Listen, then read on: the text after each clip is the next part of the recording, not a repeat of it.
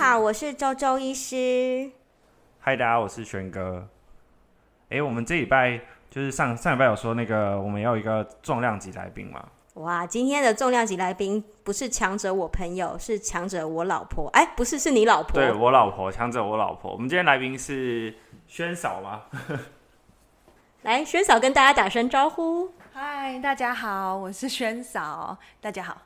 所以，我们上次也不知道有没有跟大家讲到，就是我们这次为什么会邀轩嫂来，就是他是那个一个职能治疗师，对，就是大家可能曾经在复健科会遇过的一个一个职业嘛，对。对，大家好，我现在是主要在做儿童治疗的职能治疗师。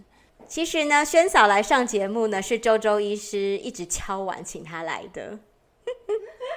因为呢，我对儿童智能职能治疗非常的有兴趣，可是呢，就是觉得非常的模糊、扑朔迷离，又觉得它很重要，一直想搞清楚究竟儿童职能治疗师平常都在做些什么呢？职能治疗的话，就是其实它的顾名思义就是职能，然后再治疗。那什么是职能呢？职能就是我们每天所做的事情。在不同的年龄层，我们会要做的事情其实是不一样的。像在小儿的职能治疗，小儿的最主要的职能其实就是玩。小孩最重要的工作，它其实就是玩。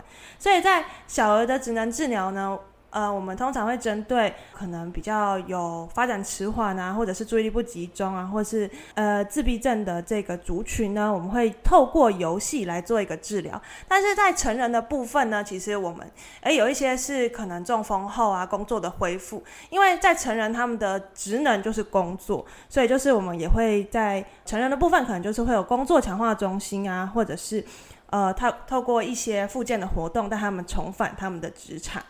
所以是像那个有一些我们在报章杂志上面也会提到，有一些像漫飞天使啊，这些小朋友是不是也是只能治疗，就是常常会遇到的，算是服务对象这样？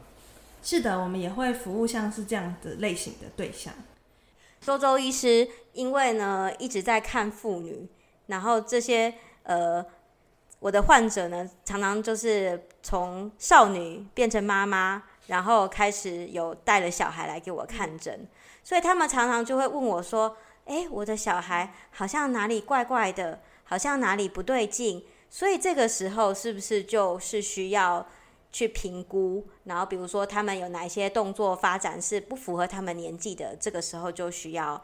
儿童职能治疗师的帮助了吗？嗯，没有错，就是，呃，我们职能治疗就是会帮妈妈去评估说，哎，他们的小朋友是不是有发展的程度比一般的小朋友慢，或者是他们的小朋友就是在社交或者是在细动作或者是在注意力方面有没有比别人弱？那我们当然就是也是透过一些测验或者是标准化评估来评估他们的小孩。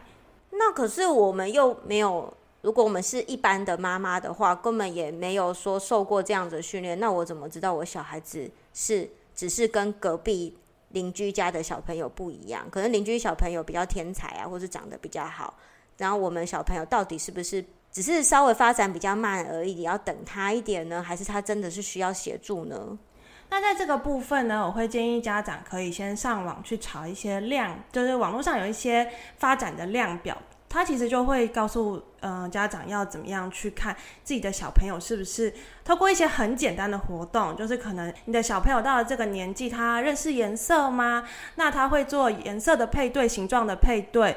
那他会投掷钱币吗？可以从掌内到指的这个动作吗？就是他会有一些。呃，比较基本，然后家长在家里就可以做的一些测试。那当你做完这个测试，呃，就有点类似筛检。你当你当你做完这个筛检，诶，你发现你的小朋友真的不符合这个量表的时候，我就会推荐可以带去复健科，给复健科医生看一下，你的小朋友是不是他在职能治疗或者是语言治疗或者物理治疗方面有一些比较弱的部分。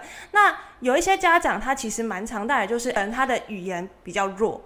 就是他朋友都可能已经到了两岁，都连发出一个音都没有。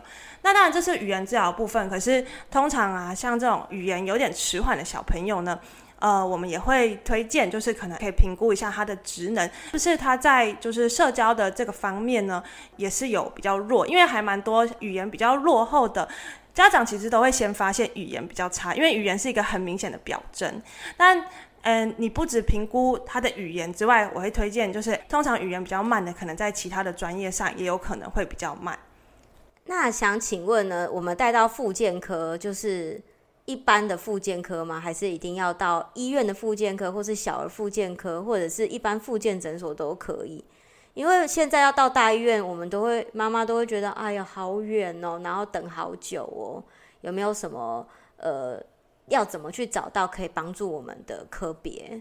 嗯啊，没、就是呃，我们现在呢，其实越来越多诊所开始有加入儿童复健的治疗。那我会觉得，如果说你觉得你的小朋友可能就是他是有注意力的问题的话，你可以先在网络上找看看附近的复健科有没有附设职能治疗、附设物理治疗。可是呢，通常呃，一般在诊所的话，它其实只能包含两个专业，但是在医院或者是地区医院，它比较可能会包含，诶，可能你可以同时做语言治疗、职能治疗跟物理治疗。或者是心理心理的复健，也算是我们儿童早期疗愈的一环，它其实是可以同时包括的。但是如果哎，你去再去给诊所评估评，诊所认为说就是比较需要去做职能跟物理治疗的话，我会建议说，可能就在附近的诊所做就好了。我觉得萱草真的是太专业了。实在是有违我们整间下午茶的气氛，我觉得好像应该要来点轻松一点的。我们是不是可以开始吃甜点？我刚刚本来也想问说，如果就是小孩子太胖的话，看有没有这样也是算小儿职能治疗一部分啊？就是发现我小朋友太胖的话，还是这是我们那个中医的领域这样？如果说你太胖有影响到你的职能活动的话，就可以来职能治疗。对，职能治疗师也是有有减肥的功能。那可不可以先帮轩哥减一下？我最近这个困扰是蛮严重，困困扰很久了。那也是对我造成一些困扰。哎，轩轩哥，你要不要介绍一下你今天带了什么？我我们今天有带那个，这叫做肉桂卷，就是很香的肉桂，我专专程专程带回来的。但是就可惜是没有加热，我觉得热热的时候真的蛮好吃的。对啊，我们肉桂跟我们中医有关系。我们现在开始在吃播，就我觉得肉桂真的蛮舒服的。有时候可能身体有点冷冷的，或是觉得有点卡卡的时候，我觉得像吃这种含肉桂的食物，我都会觉得身体比较舒服。其实肉桂也是一种中药的的成分，中中药的一种。来，轩哥要不要就是最近考完试介绍一下肉桂？没有，我肉桂我还有是因为我之前有时候就是你知道，每个医学生的家人都是。就是实验品嘛，所以呢，我之前就是曾经也要帮轩嫂执行一些试药的过程的时候呢，他就会说：“那你可以帮我加一点肉桂吗？”我觉得肉桂的味道很香，就是不管什么状况，就是他说：“嗯，那帮你加点肉桂好了。”这样好像是有药效有点混淆，哎、不过我觉得还蛮好吃的。其实周周医师不太喜欢吃肉桂类的东西，因为我觉得肉桂是一种药，是我开给患者吃的。不过这肉桂卷真还蛮好吃的。来，我们继续来访问轩嫂。轩嫂好不容易来一趟，我们一定要让他的那个利用价值达到最高。没问题，我今天就是呃有问必答。可是我听起来啊，觉得那个儿童职能治疗跟成人职能治疗感觉差很多哎。儿童职能治疗感觉好玩很多哎，都是在玩，嗯、听起来就好棒哦。对啊，儿童治疗职能治疗真的是，因为他其实就是每天都是在玩，就是跟小朋友玩。但是其实我们设计活动通常就是要自己也觉得好玩，小朋友才会觉得好玩。可以可以讲一件你们怎么跟小孩子玩吗？就他的年纪啊，是他的玩的游戏是要特别符合他的缺乏的，他的程度，然后你们是怎么样跟他玩？怎样他们才会觉得好玩？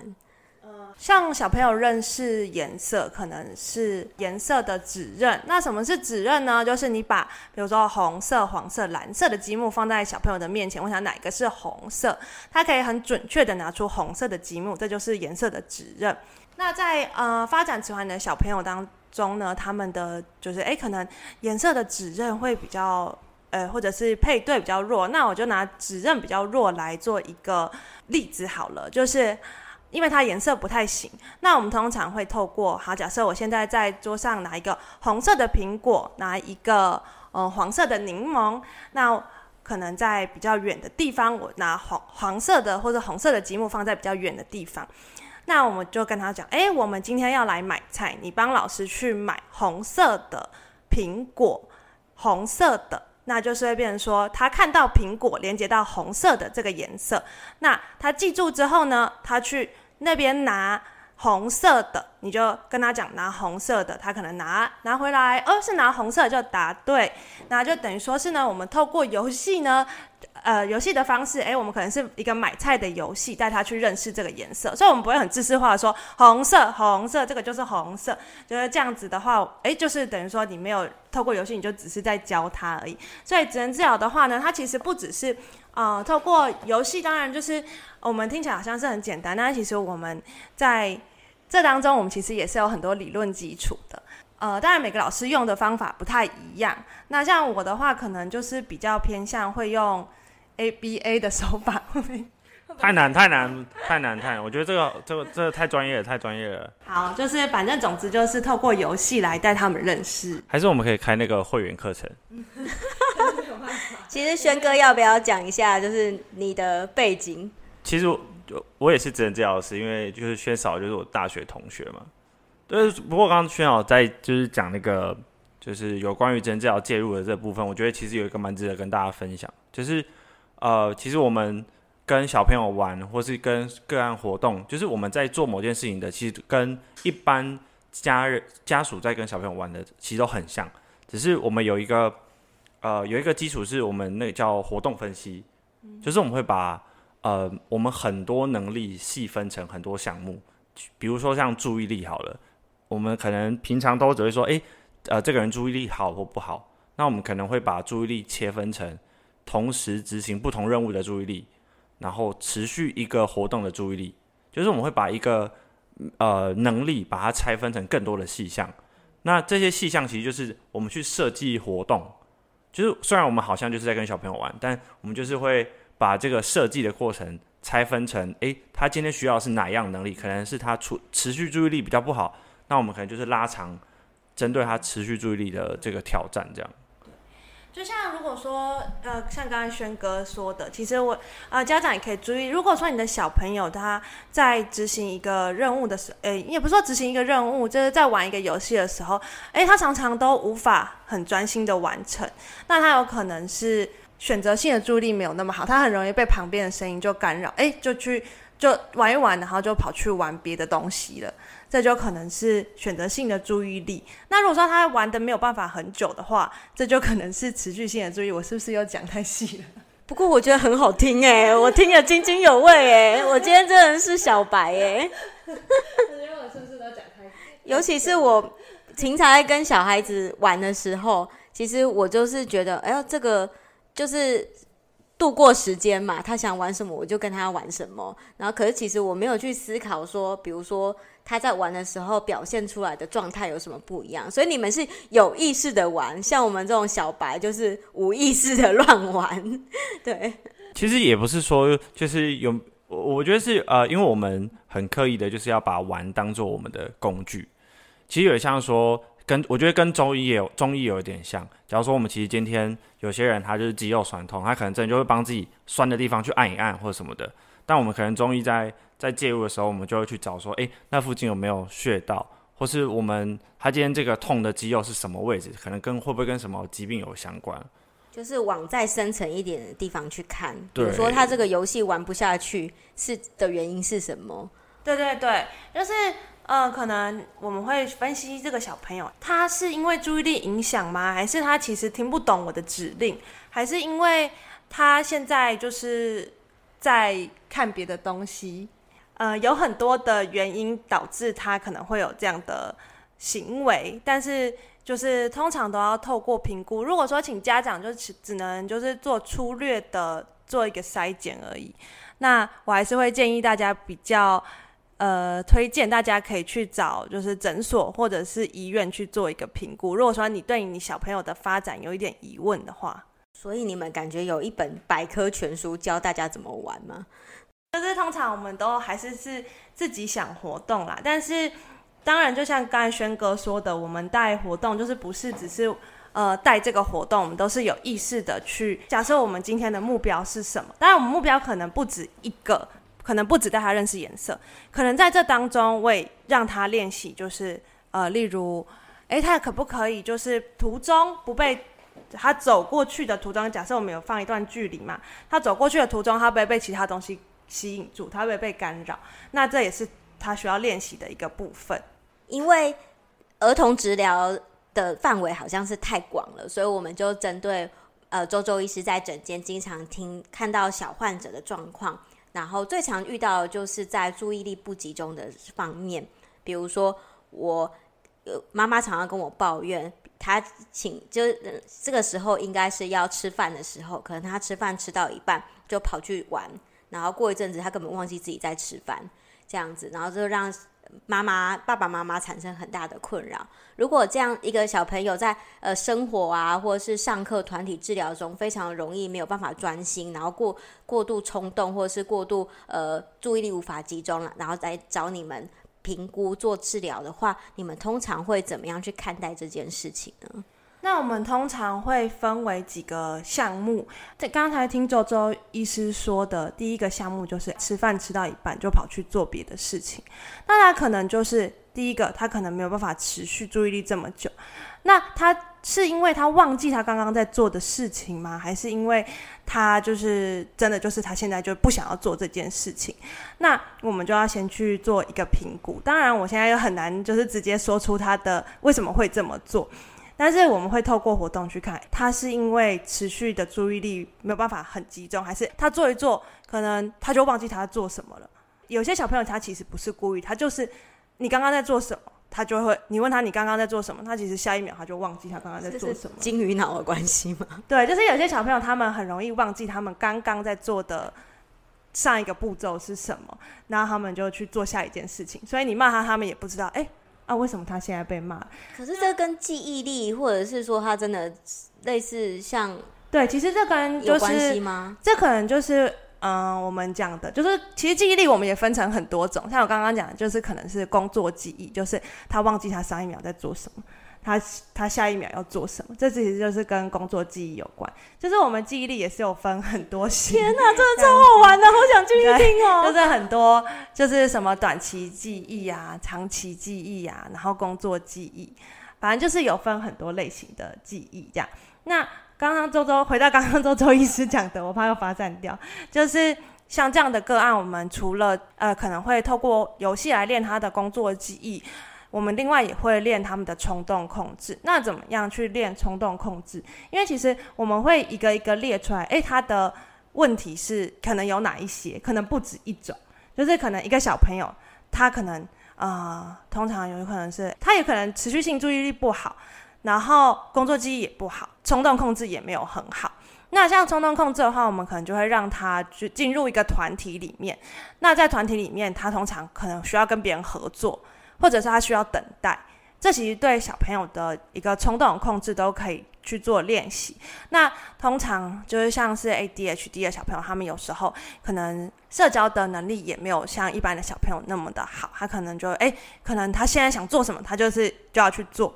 那这样的话，我们就会觉得，诶，他在团体当中可以让他练习去等待的这一个部分，也可以让他练习。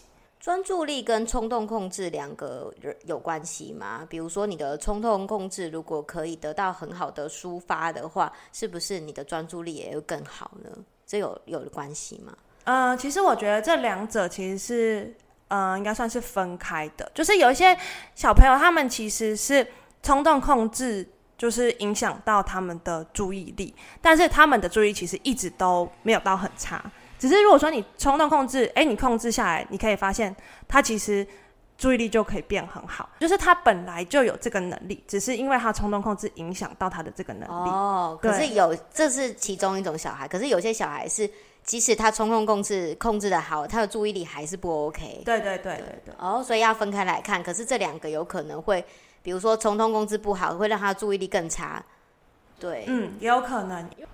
嗯，但是他不是说他忘记了，就是他他不是说，呃，要怎么说？他他如果说想要做到他，哎，想要做，他其实是可以做得到的。可是如果说注意力持续性注意力不好的话，是他想要这么做，可是他却做不到。就是他想要他注意力很久，可是他就做不到，他就一下就分散掉了。哦，了解了解，嗯。我就感觉跟有一些考生会不会很像？就是我们其实很想要念书，可是我就是做着做着，但我就会恍神。但我其实没有想要做其他任何事情，但我就是注意力耗尽了，就是我没有办法再继续注意。对对对，比较类似这样。就是应该说，其实我们如果要把两个东西混呃拆分开来，其实拆分开来。但是啊，毕竟我们那个主体是是人嘛，所以其实每个问题都没有那么百分之一百。他不会百分之一百的冲动控制不好，但注意力很好；他也不会百分之一百的注意力很好，但冲动就是他其实都有可能会混杂。那只是说，我们可能医疗人员在，就是我们在介入的时候，我们如果能越分得清楚他是哪个能力比较，目前比较需要在呃在我们去强化他的话，那我们可以设计比较符合他的活动，这样。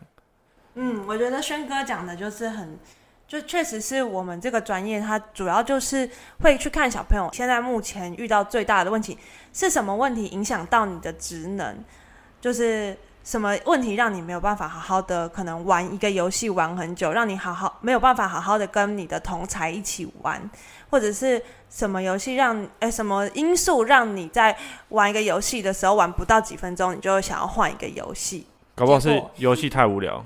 哎、欸，其实也是有可能。你当你看到一个小朋友，你觉得啊，他怎么玩一个游戏他就换了，可是他却可以玩另外一个游戏玩很久，那他可能不见得是注意力的问题哦，可能是你的游戏太无聊了。或或是像我小时候，我觉得可能是我肚子饿了，就是嗯，嗯对，有没错，也有可能会影响，就跟大人一样。不过好，那那以我们家我儿子洛黎来来讲的话，他后半段会在下礼拜播出，请大家期待下礼拜哦。